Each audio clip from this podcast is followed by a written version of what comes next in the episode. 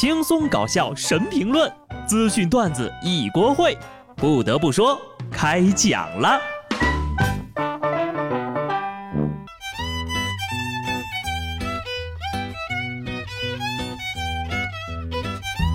Hello，听众朋友们，大家好，这里是有趣的。不得不说，我是机智的小布。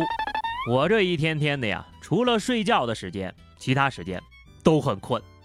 我就觉得我们这代打工人吧，天天的熬夜，那身体都熬坏了呀，就应该过了三十五就退休。真的啊，朋友们，一定要保重身体，没事儿千万不要作。最近呢，网上有一个上半身贴地、下半肢搭在椅子上的漫画腰挑战火了，有不少明星呢都纷纷发出了挑战图片，引发了网友的模仿。对此，医生表示。这类慢速拉伸的腰椎过伸姿势，更容易引起肌肉的持续拉拽而引发拉伤。从长远看呢，这个动作也会增加腰椎蜕变的风险。所以呢，能不做最好还是不要做。以前呢是比赛 A 四腰，后来呢往锁骨上放硬币，再后来往锁骨上养金鱼，腰以为自己逃过了一劫，没想到现在又转回来了。人呐，就一个腰。用坏了是找不回来的，放过他吧，真的。归根结底啊，比这些个玩意儿不就是为了证明自己的身材更好、更苗条吗？可是身材好有身体健康重要吗？况且谁说瘦就比胖好了？我就觉得我们胖挺好的。总结一句啊，别跟风，大家都在做的事情未必是对的。陕西西安的李先生在自家门口种了一棵核桃树，春天到了，核桃树也发芽了。可是啊，总有路人把核桃树错认成香椿树，刚长出来的嫩芽就被路人给薅光了。这件事啊，把他气得脑壳疼。李先生还专门在树上挂了个牌子：“这是核桃树，炒不成鸡蛋，以后看准喽，千万看准喽。”不得不说，怪就怪现在这香椿呐，卖的也太贵了。说到底呢，李先生也是图养图森破啊。你不知道有个菜叫炒核桃花吗？你看你这核桃树啊，不正好开花了？牌子挂出去，叶子是没人摘了，但是核桃花跟核桃果完犊子了。等到了秋天呢，估计你一个核桃也收不了了。就这些个顺手薅羊毛的人，真的是太可恶了。下面这个更可恶啊！湖北武汉的李女士通过外卖跑腿点了七个菜，一共是四百八十六。其中呢，菜品四百六十六，代购费二十。不久之后呢，跑腿小哥送来了菜品，完成了订单。可是李女士在检查的时候就发现，自己点了一大份凉面，但商家发来的是小份儿。打电话一核实，不得了，店家表示，骑手送的七道菜里只有一道是他们家的，剩下的六个呀都不是这家店的东西。骑手提供的小票也是假的。李女士很快联系到骑手，但是骑手却表示，剩下的六道菜呢是在其他店买的，价格为三百四十九。他又在指定店铺里点了一份葱炒龙虾，加起来呢和李女士点的菜也就差个二三十块吧。还说他这么做是为了赶时间，害怕订单超时。至于假的流水单是哪儿来的，骑手并没有说。饿了么公关部相关负责人则回应了，涉事骑手已经失联，目前警方和市场监管局已经介入了调查。这不是差价多少、超不超时的问题啊！顾客点的吃的，你偷偷换掉了，谁知道你是在哪个黑店拿什么玩意儿做出来的这些菜呢？这还让我们怎么放心吃外卖？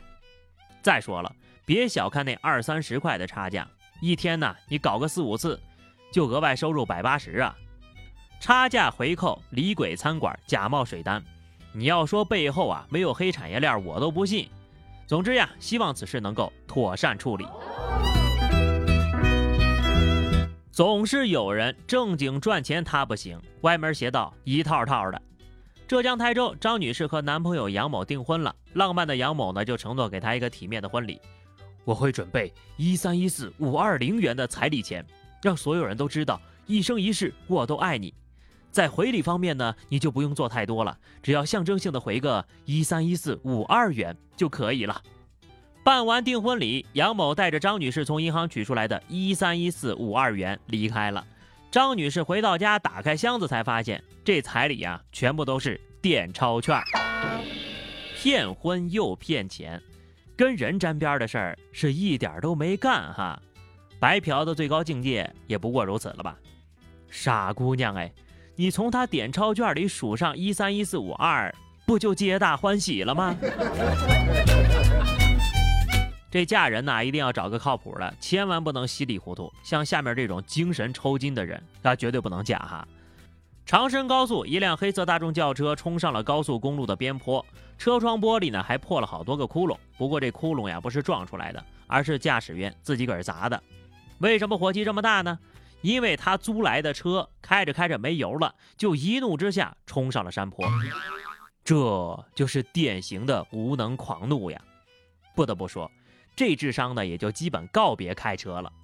上车不看油表，没油了就砸车。关键这车还是租的。建议啊，联系一下大铁棍子医院，精神病电棍疗法可防可控，早发现早治疗啊。话说这年头，精神病都可以拿驾照了吗？建议这个驾考除了路考之外啊，还应该多加一项心理评估。有些人一上头，那是真可怕。湖北一名女司机开车逆行被拦了，反而一脸无辜地问民警：“逆行是啥意思呀？逆行为啥要处罚？逆行也违法吗？”这位司机真的是拿无知当有趣呀！是不是让大卡车从对面按着喇叭直冲过来才能教会你不能逆行啊？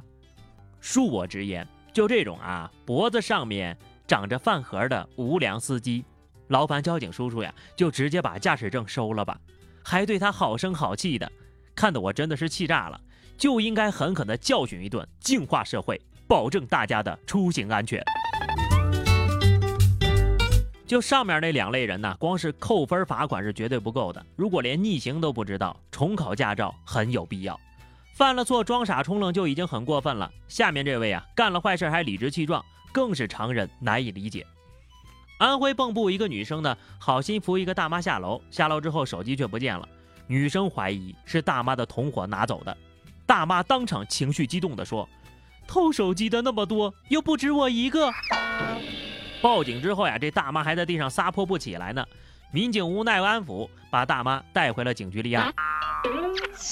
东郭先生和蛇，好姑娘和坏大妈，关进去的那么多，也不差你一个吧？